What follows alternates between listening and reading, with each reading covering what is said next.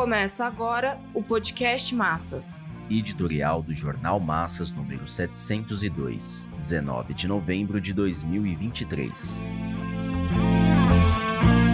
Palavreado humanitário não detém a matança. Somente a classe operária internacional pode acabar com a ocupação da faixa de Gaza.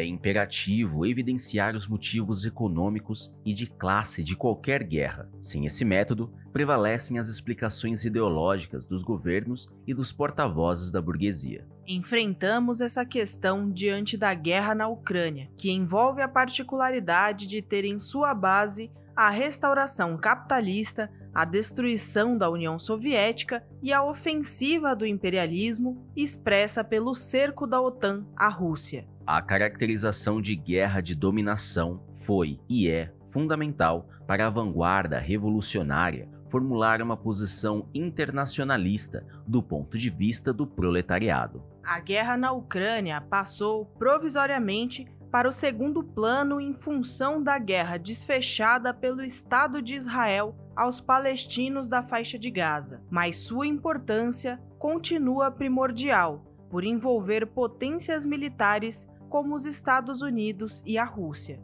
A classe operária europeia e mundial permaneceu quase que paralisada, premida pelas contradições próprias da guerra de dominação envolvendo um país oprimido, como a Ucrânia, arrastado pelas forças contra-revolucionárias do processo de restauração capitalista. Os acontecimentos, porém, não deixaram de mostrar que os explorados ucranianos, russos e europeus, sobretudo, estiveram e estão diante da tarefa de emancipar a Ucrânia das forças burguesas que a impossibilitam alcançar sua real autodeterminação. Os Estados Unidos fizeram do povo ucraniano bucha de canhão para seus objetivos imperialistas voltados a controlar a região antes pertencentes à União Soviética. E a Rússia não tem como manter sua independência como país restaurado pelo capitalismo sem manter a opressão nacional calcadas nas ex-repúblicas soviéticas. O fim da guerra e a autodeterminação da Ucrânia não se dará sob quaisquer das variantes da política burguesa. Qualquer que seja a variante burguesa que resulte na supressão do conflito,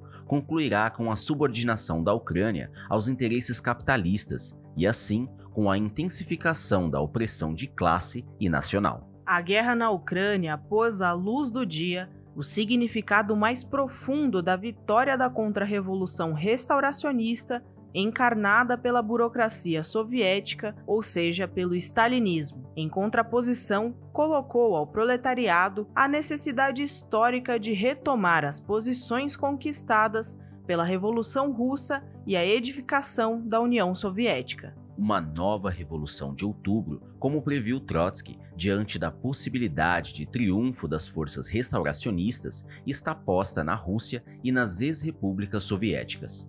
O programa da Revolução Social é a única via para combater as guerras de dominação e derrotar as forças opressoras. É com esse programa e com a estratégia do internacionalismo que o proletariado ucraniano, russo, europeu e mundial poderá se unir no enfrentamento às guerras de dominação e desenvolver a guerra de libertação.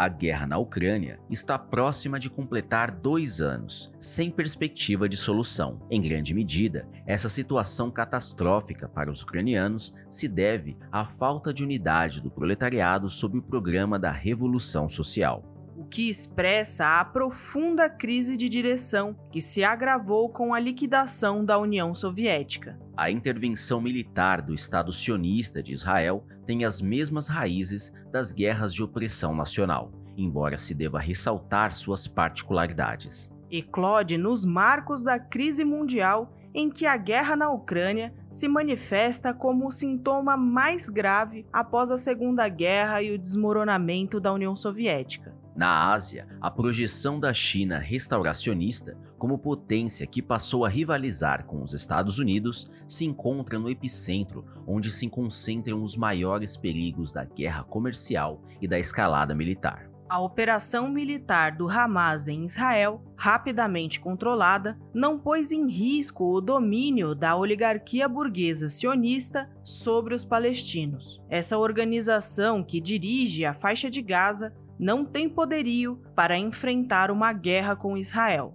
Sua ação consistiu em mostrar o quanto os palestinos já não suportam o cerco econômico, militar e social, bem como o avanço das anexações na Cisjordânia. Foi planejado para ser contundente, mas de forma alguma abalaria o colonialismo sionista. O Hamas aproveitou a crise política interna que sacudia o governo de Netanyahu, voltado a ampliar o controle sobre o pouco que resta do território aos palestinos.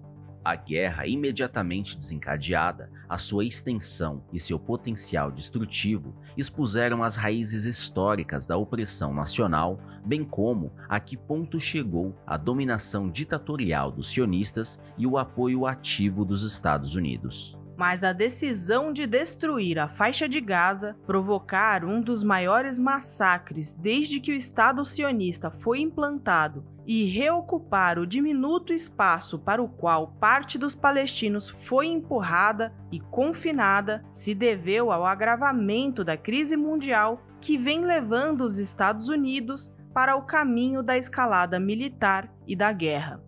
O envio de porta-aviões e reforço militar para amparar Israel mostrou à China, Rússia, Irã, Síria e Líbano que seu poderio estava pronto para proteger as forças de defesa de Israel em suas ações devastadoras. Os vetos de Biden às resoluções do Conselho de Segurança da ONU, que propunham um arrefecimento da mortandade, concretamente se apoiaram no arsenal de guerra que o Pentágono deslocou para o Mediterrâneo. Esse poderio real contrastou as manobras voláteis da diplomacia carregada do velho humanitarismo burguês, do qual o Brasil e o governo Lula têm sido um dos mais empenhados protagonistas. O imperialismo norte-americano está preparado agora para agir por cima como mediador de uma solução. Precisa se desvincular do genocídio e voltar ao palavreado da democracia. Biden acaba de fazer uma demonstração recebendo Xi Jinping, que voltou para a China com uma caracterização de ditador comunista. É do interesse dos Estados Unidos que não se alongue muito a crise no Oriente Médio,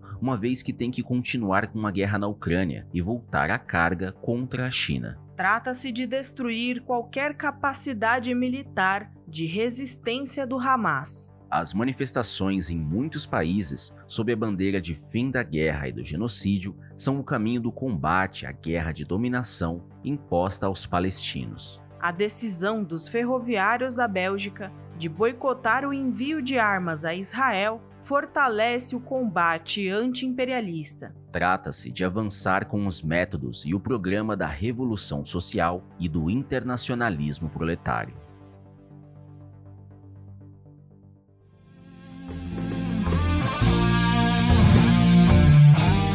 Esse podcast é apresentado pelo Partido Operário Revolucionário, membro do Comitê de Enlace pela Reconstrução da Quarta Internacional. Para mais informações, acesse pormassas.org.